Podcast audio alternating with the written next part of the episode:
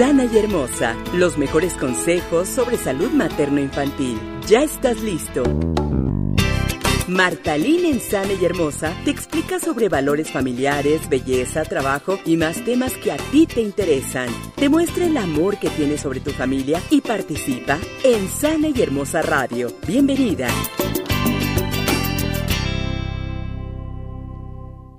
Hola, ¿qué tal? Yo soy Martalín y estamos aquí en Sana y Hermosa la entrevista. El día de hoy tenemos un tema que les va a gustar muchísimo a las nuevas y futuras mamás y a las que están teniendo ya a su bebé en brazos por fin. Después de la larga espera de nueve meses, ya tienen a su niño, pero están teniendo problemas con las posiciones de la lactancia y las consecuencias de un mal agarre. Todas esas dudas nos las va a aclarar María Fernanda González, que ella es experta, asesora en lactancia y eh, asesora externa para la marca Chico.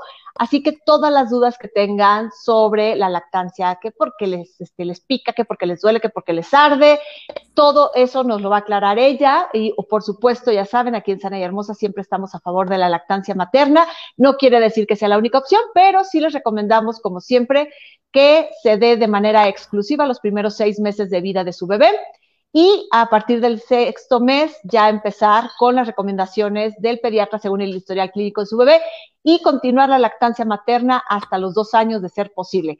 Así que bienvenida María Fernanda, ¿cómo estás?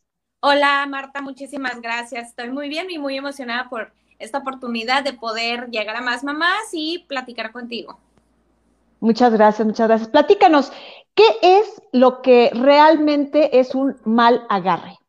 Ok, eh, hoy en día, bueno, ya eh, durante muchísimas generaciones se ha normalizado el dolor durante la lactancia, ¿no? Y, yo creo que es un tema que todavía ha costado mucho trabajo manejar ese mito porque... Eh, sobre todo por el juego de las palabras que se manejan, ¿no? Eh, muchas veces escuchamos, la lactancia no duele, ¿no? Entonces, cuando una mamá recibe ese comentario es, pero me está doliendo. O sea, ¿cómo me estás diciendo que no duele la lactancia si a mí me está doliendo? Ok, la lactancia puede que te duela, pero no te debe de doler, ¿ok? Así como cuando nosotros tenemos dolor en articulaciones o tenemos un dolor constante en el brazo o se hace crónico ese dolor, sabemos que algo no anda bien y tenemos que ir con un traumatólogo a lo mejor para checar qué es lo que está pasando y por qué nos está lastimando, ¿no? Pasa lo mismo con la lactancia. La lactancia no debe de doler. Ahora, si duele, es porque puede estar ocasionando un mal agarre. Pero la realidad es que no solamente un mal agarre te puede ocasionar el dolor, puede ser eh, un mal agarre del bebé, una mala posición del bebé, que el bebé esté chueco, que esté mal acomodado, una postura, una mala postura de la mamá. Incluso yo he visto que simplemente un acomodadito de la madre ya es así como que, ah, me dejó de doler, ¿no? O incluso hay situaciones donde eh, problemas orofaciales con el bebé, un frenillo lingual corto o un paladar este, ojival, eso puede ocasionar dolor. Ahora, lo ideal es, es, ir acompañado con una asesora de lactancia, un experto en lactancia para ver qué es lo que está ocasionando el dolor. Como digo, a veces un ligero cambio, un ligero este, movimiento ya es así como, inclusive es muy muy chistoso eh, estar en, la asesoría y hacer ese cambio y verle la, la, cara, el cambio en la cara de la mamá, así como que me dejó de doler, o sea, me está dejando de doler, es, es incluso creen que el bebé no se está alimentando, no está comiendo, porque ya relacionan el dolor con me duele, o sea, este, está comiendo, ¿no? Pero lo más importante es saber que si te está doliendo, si tu mamá me está escuchando y estás amamantando y te está lastimando tu bebé, hay que saber que no es normal que duele, ¿sí? Entonces, esto es muy importante. Puede ser que te duela, ¿por qué? Porque no estamos acostumbrados en la sociedad, pues no estamos acostumbrados a estar con más mujeres amamantando, ¿no? Entonces hemos perdido ese instinto de agarrar a nuestro bebé y pegárnoslo. Entonces tenemos algo nos pasó. No te escucho, se nos fue el audio. Ah, ya, es que me entró una llamada, una disculpa.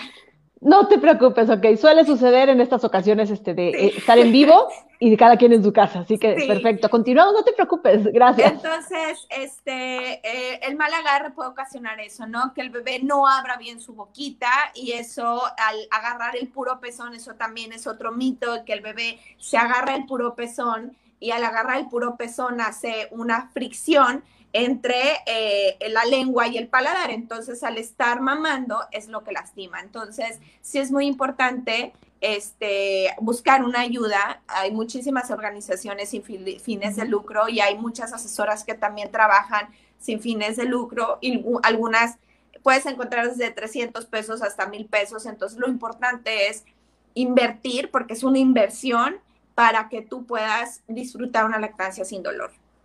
Claro, y no nada más es una inversión para que te, no tengas el dolor, es una inversión para que tu niño coma bien, para que conozcas que realmente está comiendo bien, para que tu niño tenga un correcto desarrollo en todos los sentidos, este, porque sabemos que la lactancia favorece, por supuesto, el desarrollo integral de un, de un niño. Entonces, esto no nada más es por el momento, no es una inversión de, ay, voy a pagar mil pesos nada más para la hora, las dos horas, las tres horas que le estoy dando este, a, mi bebé, si tengo tanto tiempo este, dándole y, no había tenido problemas. No, a ver, hay que pensar, es una inversión a largo plazo en la que vas a invertir en tu hijo, en la salud adecuada de tu bebé. Entonces, sí hay que considerarlo. Ahora, no tienes dinero, como, como nos está diciendo Marifer, bueno, pues hay muchos lugares en donde tú puedes acudir y no te van a cobrar y te van a enseñar a, darle eh, leche materna a tu hijo de manera adecuada. Así es, totalmente, totalmente de acuerdo. Y, yo menciono la palabra inversión porque a veces lo vemos como un gasto, ¿no? Pero es una inversión, como dices, que puede ser mil pesos para toda la, para toda la, la, lactancia de tu bebé sin necesidad de volver a invertir. En cambio, por ejemplo, la fórmula, pues cada tres, cuatro días tenemos que estar invirtiendo, eh, tenemos que estar pagando una fórmula. Entonces yo hago la comparación, a lo mejor haces una inversión, pues sí, en ese momento de mil pesos, pero posteriormente te vas a ahorrar todo ese dinero en fórmula, ¿no? Claro, además, por ejemplo, mi mamá decía, la mejor herencia que les puedo dejar es su salud. Así que se aguantan y se dejan poner la vacuna. Decía, sácatelas, bueno, pues sí, ya no, no, entendíamos, pero de todas formas, este, ya con el tiempo te das cuenta que efectivamente, ¿no? Y más ahorita, claro, ahorita sobre todo que estamos en pandemia, que decimos, claro. ¿qué gran valor tiene la salud? Bueno, la salud a largo plazo viene muchas veces por el correcto, este, la correcta alimentación que le estamos dando a nuestros hijos, ¿no? Y volvemos a lo mismo, si es la lactancia, qué bueno, si es fórmula, bueno, está perfecto. Al fin y al cabo, tiene muchos nutrientes también las fórmulas, solo que tenga que ser la que este, recomiende el pediatra en base al, al, este, al historial clínico de su bebé. Pero bueno, oye, a ver, platícanos. Ahora, eh, posiciones, ¿cuáles son las posiciones? Porque muchas veces estamos confundidas con ese tema. Posición pueden ser, a mí me suena a mil cosas y yo amamanté a mis hijos y por más que trataba hasta de ponerme de cabeza, bueno, me encontraba con mil broncas, ¿no? Entonces, platícanos qué es esto de las posiciones, por favor. Las posiciones son, es la posición donde el bebé irá acomodado hacia la madre, ¿no? Hay hay posición, por ejemplo, la típica y es la que vemos en todas las fotos de las mamás, es la cuna, que es el bebé aquí. Este, ahora, hay muchas posiciones que te pueden ayudar para ciertas situaciones, ¿no? Por ejemplo, la cuna ya es para un bebé un poquito más grande, pues lo acomodas. Está la cuna cruzada, que la cuna cruzada es lo mismo, pero con una mano sostienes tu pecho y con la otra mano sostienes la cabecita de tu bebé. Y esta yo le recomiendo al inicio, cuando van iniciando y como que todavía no, no se acomodan bien, y esto ayuda para hacer el, correcto eh, manejo de, pegarte al bebé, ¿no? Esta otra posición, por ejemplo, que es la de fútbol americano o es la de rugby, que es el bebé volteando este, eh, con sus piecitos hacia la espalda. Esta puede ayudar, por ejemplo, para bebés que no abren bien su boquita y que les cuesta un trabajo hacer un buen agarre, puede ayudar. Está, por ejemplo, la de, la de caballito, que es el bebé sentado en nuestras piernas con su espalda recta, nosotros sosteniéndolo así. Esta ayuda para bebés que tengan una ligera retrognatia, que tengan la mandíbula un poquito hacia atrás, este, y no se puedan enganchar bien, bebés que tengan reflujo y que les cuesta mucho trabajo estar mamando acostados porque se les regresa el jugo gástrico y les quema. Entonces esta posición les ayuda mucho. O sea, hay realmente hay muchas posiciones. Está la posición de acostada, que esa es la más cómoda y la mejor de todas, yo diría. Este, pero eh, a muchas veces me preguntan, bueno, ¿y cuál es la mejor posición? La verdad es que no hay una que yo te diga, esta es la mejor posición y esta es la que tienes que hacer. Es la que la, la posición que mejor se adapte la mamá y el bebé, ¿sí? Porque hay papá, hay, hay posiciones donde el bebé no está cómodo, entonces tenemos que cambiar otra posición. Eh, o la mamá no está cómoda, por ejemplo, a mí la de cuna cruzada es como que la, la, que yo más recomiendo cuando van empezando y a veces me dicen, ¿sabes qué? No me siento cómoda, no me gusta, ok, entonces vamos a cambiar. Yo les digo, la posición es, si tú estás parada de manos y estás cómoda, esa es la posición para ti. O sea, realmente la posición no significa es, es esta la que tienes que hacer. Obviamente hay ciertas posiciones que se recomiendan para ciertas situaciones, pero no significa que es la que tengas que seguir eh, siempre, ¿no? Ah, ok, muy bien. Ahora, hay otra, otro asunto. Están también este tipo de almohadas que, ayudan para este, tener al bebé eh, cerca de ti. Te, pregunto, eh, yo tuve de estas almohadas, para mí fueron muy cómodas porque en una ocasión, estando en, la cama, la verdad es que me quedé dormida y se me rodó. Entonces dije, no, sí necesito la almohada. ¿Por qué? Porque sentía como que lo tenía más cerca, eh, no estaba yo temblando de las piernas, de tenerlo sostenido con las piernas. Este, había muchas, muchas opciones. Así como esta almohada, ¿qué otros elementos podemos tener que nos ayuden, sobre todo cuando hay cansancio, como, es mi caso, este, y que no tengamos este, tensión, porque muchas veces terminas de amamantar y terminas con, sobre todo cuando los bebés están chiquitos, ¿no? Terminas con la tensión de los hombros y de, ay, en la torre, ¿qué, qué se puede hacer? Yo, por ejemplo, en, cuestión de la, de la almohada, para mí fue mi mejor amiga también. O sea, de hecho, yo me la llevé al hospital y una de las enfermeras me vio y me dijo, va a ser tu mejor amiga, te la vas a llevar a todos lados. Y efectivamente, o sea, me la llevaba a todos lados y fue la, y me pasó exactamente lo mismo, un día mamantando, se me suelta los brazos y bendito Dios cayó en, la almohada, pero eh, la almohada no funciona para todas, así como por ejemplo un extractor eh, puede ser funcional para algunas, para otras no, o las conchas recolectoras, o hay muchas cosas que al final de cuentas son herramientas que pueden ayudar a la lactancia de alguien, pero como alguien le puede ayudar, como a otra persona no le puede funcionar. La almohada de la lactancia, por ejemplo, yo he visto que mamás eh, se la ponen y el bebé, por ejemplo, no se acomoda. Eh, entonces, veo sus pechos porque esto es muy importante. A veces nunca les prestamos atención a nuestros pechos, nunca les hacemos caso hasta el momento que estamos embarazadas y en el momento que estamos lactando es cuando, ah, caray, tengo uno más grande que el otro, o tengo el pecho así, me creció la areola así, bla, bla, bla. Entonces, por ejemplo, para mujeres que tengan un pecho grande colgado, con, la, con el pezón eh, viendo hacia abajo, la almohada de lactancia puede eh, ser, mm, eh, puede entorpecer más de lo que puede ayudar. Entonces, por ejemplo, en estos casos, la almohada de lactancia no se recomienda. ¿Por qué? Porque como la lactancia da una elevación, el bebé eleva y si el pecho va cayendo hacia abajo, puede hacer incluso un mal agarre o que el bebé se esté cogiendo mal al pecho. Entonces, en estos casos, la almohada no, no es recomendable, ¿no? Eh, por ejemplo, para que mamás se puedan sentir cómodas, el, mm, ¿qué podría ser? Pues cualquier almohada de la casa, o sea, yo también les digo, porque a veces las almohadas de lactancia pueden ser muy caras, yo les digo, uno, cualquier almohada que tengas en tu casa te puede ser funcional, o sea, puedes ponerte una almohadita aquí al lado, o sea, que yo cuando voy a una asesoría es lo que les digo, relájate, suelta el cuerpo, disfruta estos momentos, porque si vas a estar a 40 minutos, una hora mamantando, tienes que estar lo más relajada y lo más cómoda posible para que eso no se convierta como en llevo 40 minutos y ya, o sea, estoy incómoda, me duele la espalda. Entonces, cualquier almohada, yo por ejemplo les recomiendo, ponte miles de almohadas alrededor, tú ponte cómoda y ahí ponte a tu bebé. Y, y, como que les cambia con la percepción de, ok, o sea, no tengo que estar prensada o toda tensa amamantando a mi bebé. Entonces, yo ahora sí que cualquier almohada puede ser funcional para que ellas estén cómodas. Perfecto. Fíjate, te iba a preguntar precisamente sobre los dolores de espalda, así como ahorita te, dije que, yo terminaba de pronto con, con los hombros todos tensos.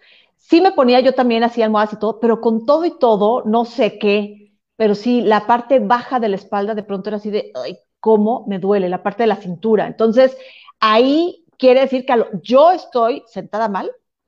Sí, de hecho puede ser una mala postura eh, y eso es súper común, ¿eh? te, lo, te lo digo yo, es algo muy común que yo he visto en las mamás, que es algo común que hacemos. Tratamos de no incomodar a nuestros bebés, ¿no? Que el bebé, eh, nosotras siempre vamos a nuestro bebé. ¿Qué es lo que pasa?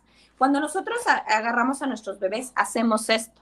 Entonces tratamos de estar o estamos la mayor parte del tiempo hacia el frente. Entonces, ¿qué pasa? Obviamente el dolor, la tensión acaba sobre la espalda baja y el dolor acaba ahí. Es cuando dicen, sabes que me duele muchísimo la espalda y es porque, porque nosotras vamos hacia, hacia nuestro bebé. Es muy importante que cuando vayamos a, a amamantar, la espalda de la mamá tiene que ser recta, no se tiene que mover y el bebé siempre tiene que ir hacia nosotras, siempre. ¿Por qué? Porque eso da mejor movilidad, da mejor movimiento hacia nuestro bebé y nosotras estamos cómodas sin necesidad de poner, em, de comprometer nuestra, nuestra, ¿cómo se llama?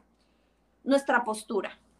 Ok, perfecto. Sí, entonces aquí la, la idea es no sacrificarnos de decir que esté bien mi bebé, no importa yo sino los dos tenemos que tener una posición para que él coma bien y yo para que también esté a gusto y no esté sufriendo la lactancia.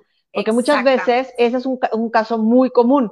La mamá sufre la lactancia y aunque sabe que es lo mejor para el bebé y sabe que el bebé está bien y sabe que está comiendo bien y que ella tiene mucha leche, lo dejan porque la que lo está sufriendo es la mamá. Exactamente. Y fíjate que ahora lo mencionas, Marta, yo me he visto a veces en la necesidad de hablar con mamás y, y, decirles, deja la lactancia, o sea, porque me lo dicen, es que no estoy disfrutando, o sea, estoy, para mí eso, yo sí le doy lactancia es por mi bebé porque sé que lo es lo mejor para él, pero no lo disfruto. Y yo les digo, déjalo, de verdad, déjalo, porque como sabemos, la lactancia no solamente es alimento, no es esos ese shot de anticuerpos que le está dando, es esa también esa conexión que brinda la mamá con el bebé. Entonces, si no hay esa conexión, en vez de ayudar, en vez de tener ese momento, no lo hagas, o sea, porque al final de cuentas eh, puede, de hecho puede perjudicar, puede perjudicar esa conexión con el bebé o decir en un futuro, híjole, es que yo me sacrifiqué y la verdad es que la maternidad no debe de sacrificarse algo, siempre lo tenemos que hacer por gusto y por amor y, yo les digo, no lo hagas, de verdad no lo hagas, mejor ofrece un biberón con todo el amor al mundo, con esa conexión, con ese amor, que se estén conectando los dos y no importa, no pasa nada, o sea, de verdad no pasa nada, porque lo más importante, sí la lactancia es lo más importante, la verdad es el mejor alimento, pero es la etapa más corta de la maternidad, es la más, etapa más corta de, la, de, esa etapa del bebé. Entonces, si no tenemos esa conexión, no estamos disfrutando esa pequeña etapa, y al final de cuentas, imagínate ir por la vida, decir, no, es que la lactancia, guácala, no me gustó, no lo disfruté. Entonces, al final de cuentas, otras mamás van a recibir ese comentario, van a decir, híjole, pues sí es cierto, o sea, si ella la pasó mal, entonces puede ser que yo también lo vaya a pasar mal. Entonces, mejor decir, sabes que el momentito que lo dije, pues lo hice por él, pero la verdad es que disfruté mejor ofrecer un biberón. Entonces, la maternidad en general y la lactancia, sobre todo, nunca debe ser disfrutada.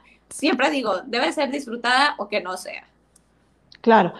Eh, ahorita que estás hablando precisamente de este tema, de la conexión que tiene que haber con el bebé, eh, mi esposo, por ejemplo, y también tocamos nosotros mucho el tema de eh, la técnica canguro, la técnica madre canguro, que es la técnica de piel con piel, en el momento en que tienes que estar con tu bebé, el desnudo, tú, la parte superior de tu pecho, que en este caso puede aplicar perfecto para la lactancia, y tocar las pieles, que eso también genera una muy buena conexión con nuestros hijos pero no nada más es eso.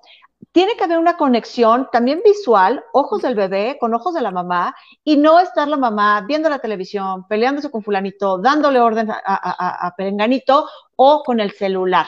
El tener también ese tipo de conexión también ayuda mucho porque al final de cuentas el bebé no nada más está buscando la leche, está buscando el aroma, está buscando el tacto con la mamá, está buscando a su mamá por medio de, de todos los sentidos, con el contacto visual también, y es muy importante que consideremos que parte del disfrutar la lactancia es estar de verdad ese tiempo, esos, como dices tú, esos, esa media hora, esos 40 minutos, esa hora y cacho, estar con el bebé de verdad conectados y no estar en otro planeta, porque puedes estarlo alimentando muy bien, pero también estás perdiendo esa conexión que también ayuda al neurodesarrollo adecuado del niño. Sí, exactamente, totalmente. De hecho, a veces algunas mamás me preguntan, oye, Fer, ¿qué escuela me recomiendas para estimulación temprana?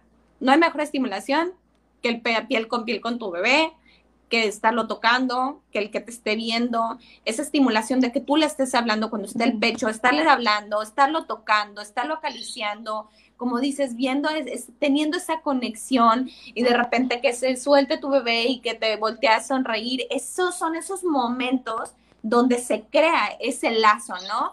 Que es por lo que dicen que la lactancia ayuda a que los niños sean, este, ¿cómo se dice? Que sean más independientes, bla, bla. ¿Por qué? Porque se crea esa conexión, esa, esa ese intercambio de miradas, como que ese a lo mejor esa sonrisita es gracias mamá. Entonces, si tú estás desconectada en el celular o hablando con alguien más, no vas a tener esa conexión y vas a recibir esa, esa, esa ese mensaje que te está dando tu bebé. Entonces, sí, yo totalmente este, lo recomiendo porque aparte de la liberación de oxitocina se da de manera natural, ¿no?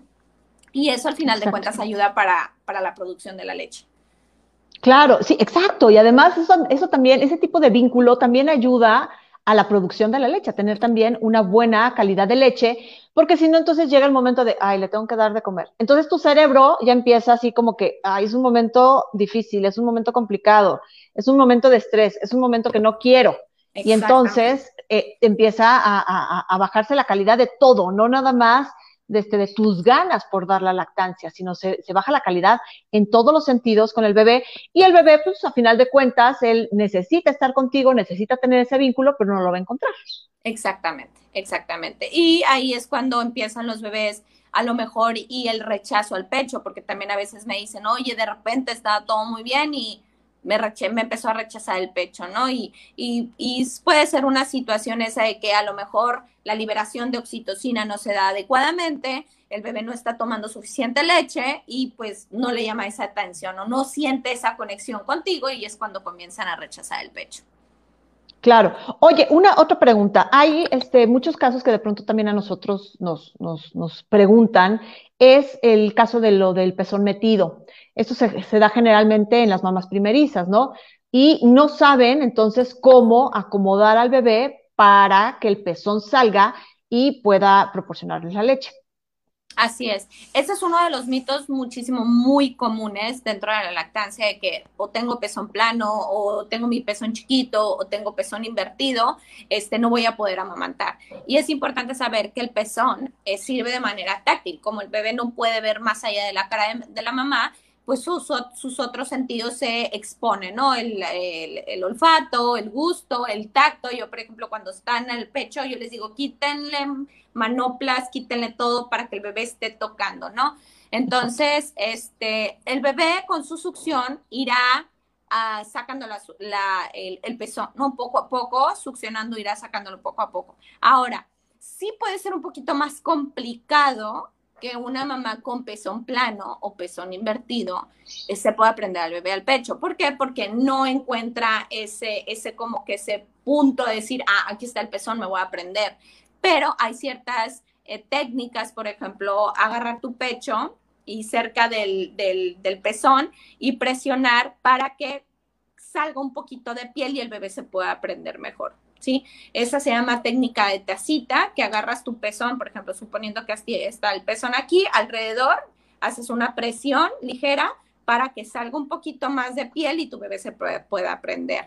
Este, puedes agarrar tu, pecho en forma de U, por ejemplo, así. Hay varias técnicas que puedes utilizar para que el bebé se pueda prender mejor y esto eh, hacer que haya un mejor agarre para pezones planos o invertidos.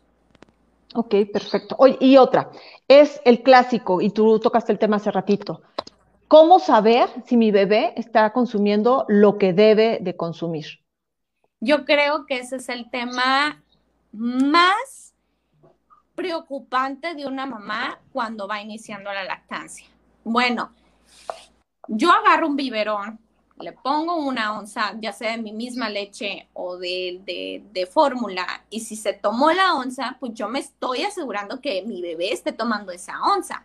Ahora, con el pecho, ¿cómo puedo hacer lo mismo? ¿Cómo puedo yo eh, decir cuánto está tomando? Y ese yo creo que es el miedo de todas las mamás cuando se trata de la lactancia, porque no tenemos ojos rayos X para ver cómo está saliendo la leche, cuánta cantidad esté saliendo hay ciertas maneras de identificar que todo vaya bien. Una es que el bebé esté haciendo pipí y que esté haciendo popó. Estas yo creo que son las más importantes. Que esté haciendo pipí considerablemente. Por ejemplo, alrededor del quinto día de nacido tienen que hacer entre 5 y 6 pañales de pipí. Y 5 y 6 pañales de pipí cargados y tienen que tener un color, o sea, no tienen ningún color naranjita, ni mucho menos, ¿no? Porque esto puede ser una señal de deshidratación. Este, ¿Qué otra señal? Eh, la popó, que hagan entre 3, 4 pañales de popó. La popó es muy aguadita, tiene un color como amarillo mostaza, este, y esa es una popó normal. Y pero el punto más importante a tomar en cuenta es que estén subiendo bien de peso, el, que tengan un peso adecuado eh, mientras están creciendo.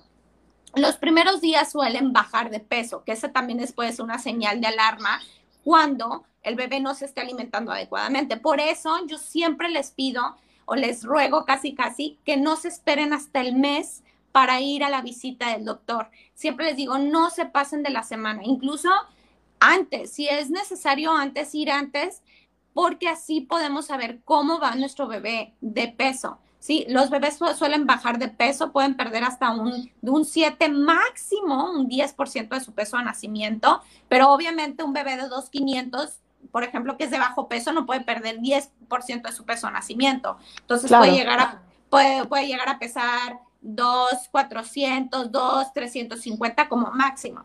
Pero es muy importante poder analizar eso. Ahora, si un bebé de, de 3 kilos perdió 2, 200 gramos, está dentro de lo normal. Ahora, todos los bebés o la mayoría de los bebés pierden peso, pero ya cuando van a los 15 días y se dan cuenta que el bebé ya está subiendo, que ya recuperó su peso de nacimiento, incluso que ya lo superó, entonces eso significa que ya va bien. Ahora, al mes regresan y el bebé va subiendo bien, ya subió 700 gramos, 800 gramos, todo va excelente. Ahora, cuando, y esto es muy común también porque cuando van a la cita al doctor y, dicen, no, es que subió 300 gramos, 200 gramos, luego, luego le dicen, fue tu lactancia, tu leche no lo llena, tu, tu, tu, ¿cómo se llama?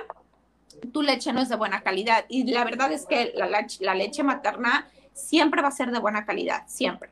Aquí hay que ver qué es lo que está pasando y por qué el bebé no subió de peso que puede ser una, hipogalea, una hipogalactia real, que una hipogalactia es una baja producción de leche que se da en ciertas situaciones. A mí cuando me preguntan, ¿todas las mujeres producen suficiente leche? Yo mentiría al decir que sí, porque no es real. O sea, hay un porcentaje de mujeres que no pueden producir suficiente leche y esta es la realidad. Entonces, cuando vemos en redes que dicen, es que todas las mujeres tienen muchísima leche y una mujer que no pudo amamantar dice, pues es que yo no pude, mi, por más que me lo pegaba, por más que hacía, no tuve suficiente leche, entonces no. Entonces hay que ver qué es lo que está pasando. Si hay una hipogalactia real una hipogalactia transitoria, que una hipogalactia transitoria puede ser por mal agarre, que el bebé no se esté agarrando adecuadamente, poner horarios en, la lactancia, o sea, que estarle dando cada tres horas, darle chupón, esto también puede hacer que un bebé no se esté alimentando adecuadamente, o este, o puede ser también una hipogalactia real, que una baja producción real, que sean mujeres que tengan síndrome de ovario poliquístico, eh, mujeres que tengan problemas con la tiroides, por ejemplo, hipotiroidismo, eh, hipertiroidismo o, tiroiditis, por ejemplo, esto puede causar una, baja producción de leche. Este, mujeres que se han pasado por una Nuevamente, otra vez no te escuchamos. Ay, perdón. Muy solicitada, no, una disculpa. No te preocupes. Este, entonces también, por ejemplo, alguna que nos fuiste de nuevo. A ver, ¿no te escucho? No, no te escucho. Nope. Sí, no, te nos fuiste con el audio. Bueno, en lo que tú solucionas tu audio, este, vamos a hacer un, pequeño recuento de lo que hemos estado platicando aquí porque hemos estado hablando de las posiciones de la lactancia y las consecuencias de un mal agarre. Y hay muchísimos mitos alrededor de estos, eh, de estos temas, sobre todo con las mamás primerizas, pero es muy importante, como nos dijo Marifer, que eh, nos acerquemos a, los que son los expertos en la lactancia, eh, como es el caso de ella, por supuesto, que nos ayudan a aprender realmente cuál es la posición adecuada en base a la forma que tenemos nuestros pechos, a este, las necesidades de nuestro bebé, al tipo de boquita que, puede, que tiene nuestro bebé, porque puede tener este, algunos posibles deformaciones. Entonces, también eso nos puede llegar a afectar y nosotros no entender. Y ahorita nos estaba hablando precisamente de que efectivamente no todas las mujeres, que esto también es un mito, no todas las mujeres tienen mucha leche.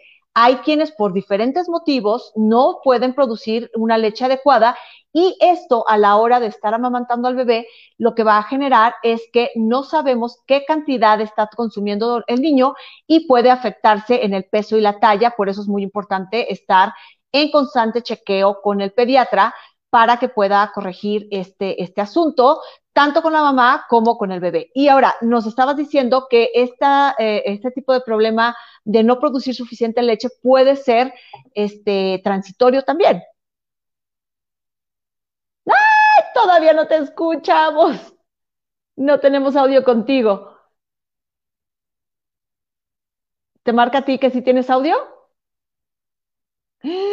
Pues no, no hay. ¿Qué te parece si sales y regresamos? Yo, ahora sí que aquí te esperamos, porque la verdad es un tema súper, súper interesante. Aquí te esperamos y este, para ver si reiniciando, este, podemos volver. Como ven, si es un tema, yo sé que este tema les va a generar muchas preguntas a través de todos estos años de Sana y Hermosa. Yo sé que la mayoría nos escriben por medio de inbox para aclarar sus dudas. No hay ningún problema. Hay muchos temas que entendemos que pueden ser muy privados y hay otros temas que comprendemos que, este, que no les, no les molesta eh, participar aquí y eh, eh, exponerlos. Hay muchísimas dudas, hay muchísimos temas, hay muchísimos mitos y si quieren podemos volver a invitar a Marifer precisamente para que nos aclare todos esos mitos y todos esos temas que, de los que tenemos duda. Pero bueno, ahorita obviamente estamos hablando de eh, las consecuencias de un mal agarre, que eso es algo clásico en, la, en, en, los problemas que tenemos muchas veces con la lactancia materna. Creo que ya escuché por ahí un clic clic ¿Ya? A ver, Ya, ahí estamos ah. nuevamente. entonces, sí, nos, estabas platicando entonces, Marifer, el asunto este de que hay algunas mujeres que pueden ser transitorias en la producción baja de leche. Así es, así es. Hay situaciones, por ejemplo, como las que mencionaba, la del síndrome de ovario poliquístico, la de eh, hipotiroidismo o problemas en la tiroides. Ahora, muchas mamás me dicen, oye, yo tengo síndrome de ovario poliquístico, tengo eh, hipotiroidismo, entonces no voy a poder dar pecho, no. De hecho, estas dos situaciones, si están en tratamiento, si están eh, tomando algún medicamento, pueden ser que tengan, tengan, o sea, no tengan ningún problema en su lactancia. Entonces, de hecho, el hipotiroidismo es muy común, entonces mucha, o el hipertiroidismo, entonces muchas mujeres pasan por esto, pero si están tomando medicamento o está súper controlado, su producción no debe ser no debe causar ningún problema, ¿sí? Porque la lactancia se rige por hormonas y la tiroides pues también es, regida por hormonas, ¿no? Exacto, de este, hecho te voy a interrumpir porque yo tuve, yo tengo hipotiroidismo y se los he platicado infinidad de veces aquí. Y, este, y efectivamente, cuando yo primero no me podía embarazar de, mi segundo bebé. Entonces tardamos tres años y fue cuando detectaron el hipotiroidismo. En menos de seis meses, yo con la dosis ya adecuada de, de mi doctora, la doctora Lourdes Morato, que siempre se la recomiendo también, ella, mi endocrinóloga, este, cuando encontramos la dosis, a los 15 días salí embarazada. Entonces, eso fue muy padre. Y lo que sí me dijo es, tengo que verte prácticamente cada mes. Entre cada mes y cada tres meses para ver cómo vas durante el embarazo. Y con la lactancia también te voy a tener que estar revisando continuamente y cualquier cosa vas a tener que estar en contacto conmigo. Entonces, yo sí pude dar pecho a, mis dos hijos. Eh, eh, con la segunda que tuve, que fue cuando ya me detectaron el hipotiroidismo, y la verdad es que efectivamente mi producción de leche no bajaba, mi producción de leche fue muy buena, al grado de que obviamente daba de comer y seguía chorreando, y al estar chorreando, pues ahora sacarte la leche, ¿no? Porque entonces empezaban los pechos así súper duros. Y entonces sacarme la leche y mi congelador estaba lleno de leche, de bolsitas de leche, y era una maravilla porque pude darle leche después cuando ya sentía que las cosas ya no estaban del todo bien, que yo ya tenía que estar saliendo y todo ese asunto. Entonces yo tenía leche congelada para muchísimo tiempo y era padrísimo y no, efectivamente, no porque la vecina tenga hipotiroidismo y no le pudo dar a su bebé porque no tuvo una buena cantidad de leche, quiere decir que tú que tienes algún otro problema no puedas darle leche. Entonces, primero hay que probar, primero hay que platicar con el médico y entonces seguir los consejos de la experta en lactancia materna. Exactamente. ¿Sí me oye?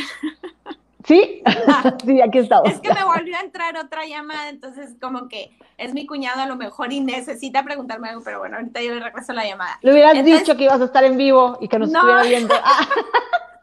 Ah. Este, y sí, o sea, lamentablemente es que, ah, es que si a ella le pasó, entonces a mí me va a pasar, ¿no? Entonces yo siempre cuando me dicen, oye, tengo hipotiroidismo, ve al, al, al, a tu, a tu, ¿cómo se llama? Endocrinólogo. Endocrinólogo eh, para hacerte otro estudio. Pero es que estoy bien, no importa, no importa, tú hazte otra vez los estudios porque el embarazo y la lactancia te altera todo y puedes que desajuste tu, tu, tu tiroides. Entonces es importante controlarla para tener una buena producción de leche. Ahora, ¿qué situaciones puede ser que yo no tenga suficiente leche?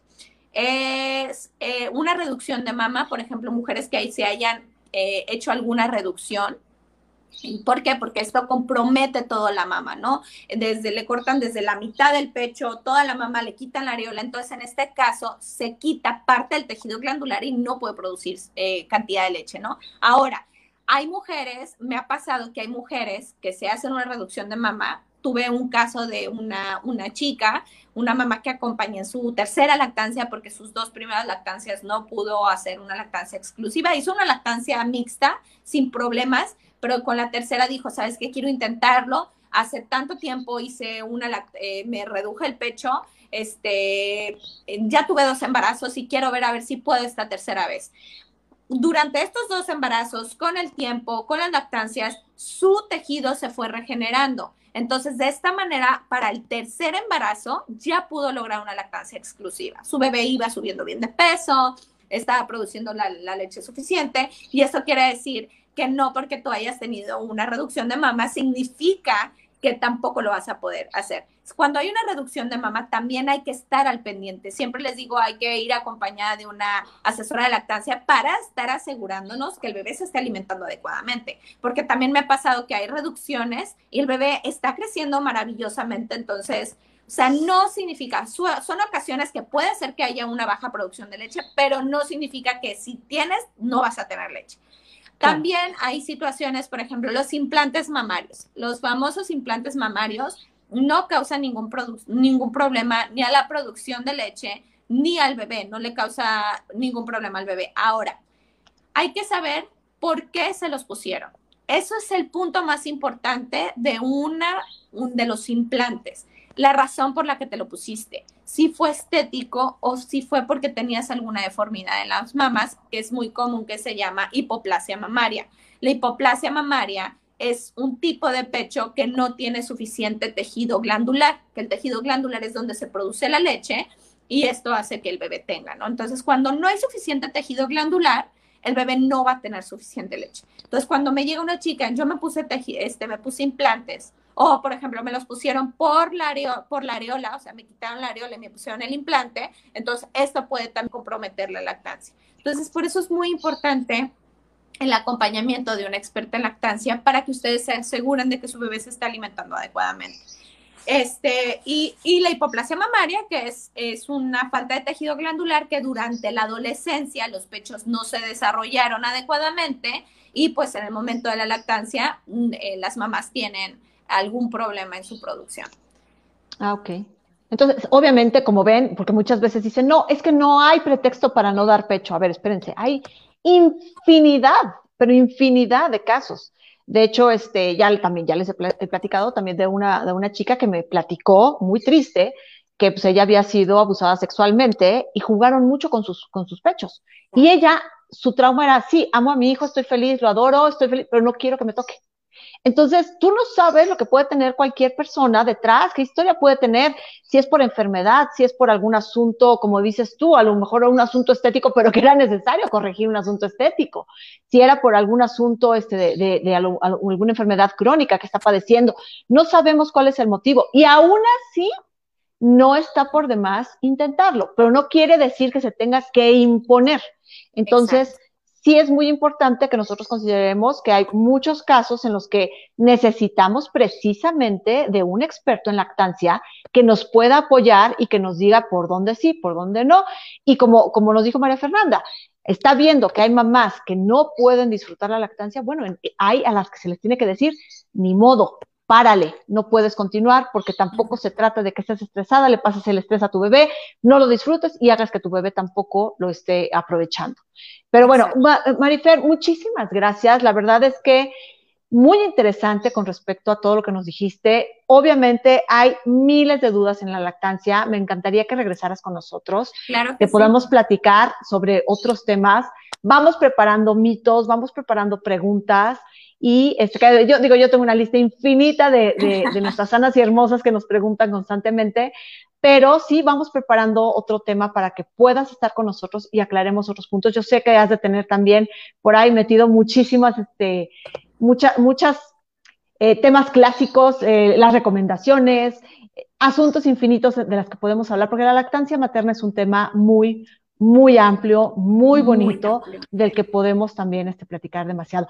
Eh, ¿Alguna recomendación extra, algún tema extra que nos quieras platicar para terminar? Pues a todas las que nos están viendo, primero que nada, muchísimas gracias, Marta, la verdad, por el espacio, la oportunidad, la, la plática tan amena. Este, pero a todas las mamás que nos están viendo, este, acérquense, de verdad no tengan miedo de acercarse con una experta, este, busquen ayuda, este, y confíen en su cuerpo, prepárense si están embarazadas, prepárense si su deseo es amamantar, lean, infórmense. Eh, yo creo que la información te da el poder, ¿no? Como dicen, eh, eh, el estar informada, estar preparada, eso te da el poder para, para poder lograr tus objetivos, ¿no? Em, pero también yo he visto mucho que el confiar en tu cuerpo, eso también te da mucho poder sobre, sobre lo que estás haciendo, ¿no? Porque yo, yo he visto mamás que tienen la información, que tienen todo, pero no confían en sus cuerpos y su bebé está comiendo adecuadamente, está subiendo bien de peso, pero no confían en ellas, no logran tener una lactancia deseada, ¿no? Como ellas lo desearon. Entonces, el confiar en tu cuerpo, eso te da muchísimo poder eh, incluso para defender tu lactancia de terceras personas, ¿no? De que es que no lo estás llenando, no esto, no esto. Entonces, este, buscan grupos de apoyo porque también ver que otras mamás estén pasando por lo mismo, eso también te da tranquilidad de que estás haciendo las cosas bien. Fíjate qué interesante eso de confía en tu cuerpo, no se me había ocurrido, pero yo creo que también podría ser un tema muy importante para tocar, porque a partir de ahí viene la autoestima y a partir de ahí vienen los mitos y el dejarnos caer en ese tipo de mala información que, este, que seguramente eh, caemos la mayoría en algún momento este, de la lactancia, ¿no? Eh, muchísimas gracias. Aquí está el Instagram de Marifer, el Rincón de la Lactancia. Ahí van a encontrar muchísima, muchísima información. Si quieren comunicarse con ella, si quieren este, eh, que les dé algún asesoramiento, por supuesto, es una, una experta real en lactancia. De hecho, agradecemos muchísimo a Chico, este Chico México, que nos la prestó para poder este, hablar de este tema. Eh, entren también a Chico, eh, aquí está la página, ya se la estamos dejando aquí, acá, no, de este lado. Oh, bueno, ahí está. aquí en Chico México, este, ya conocemos la marca, ya muchas veces hemos publicado cosas de ellos que tienen eh, herramientas para ayudarnos eh, con, la crianza, con, este, con la educación de nuestros hijos, con los movimientos, con este, psicomotricidad, con, este, con lo físico, con todo, con todo, con todo, con todo. Tenemos mucha, mucha información que Chico nos puede brindar porque tienen un blog muy lindo en donde vamos a encontrar mucha información y de seguro tenemos información sobre la lactancia en donde podemos aclarar muchísimas dudas. Así que ya saben, con Chico México este, podemos encontrar en su blog y por supuesto para aclarar dudas y todo, este, tenemos también a Marifer en Instagram en el Rincón de la Lactancia. Muchísimas gracias, Marifer. Muchísimas gracias, chico, este, por habernos permitido esta, esta interesantísima plática de la que, por supuesto, queremos que se repita. Muchísimas gracias, Marta. Un gustazo. No, hombre, por favor, este es tu, lugar, este es tu espacio y siempre que sea información sustentada, siempre que tengamos información de calidad, vamos a tener expertos como Marifer que vamos a estar invitando para que nos pueda aclarar todas esas dudas y nos evitemos de los mitos y los y los juicios de las abuelitas y de la vecina y de todo mundo, porque hay mucha información muy buena que nosotros podemos aprovechar, conocer y, por supuesto, llevar a cabo. Yo soy Martalín, agradezco mucho que hayan estado con nosotras y bueno, seguimos aquí en Sana y Hermosa. Hasta luego. El amor a la familia se demuestra y en Sana y Hermosa Radio has aprendido cómo. Marta Lynn te espera el próximo miércoles en punto de las 10 de la mañana. Por cierto, en la misma página.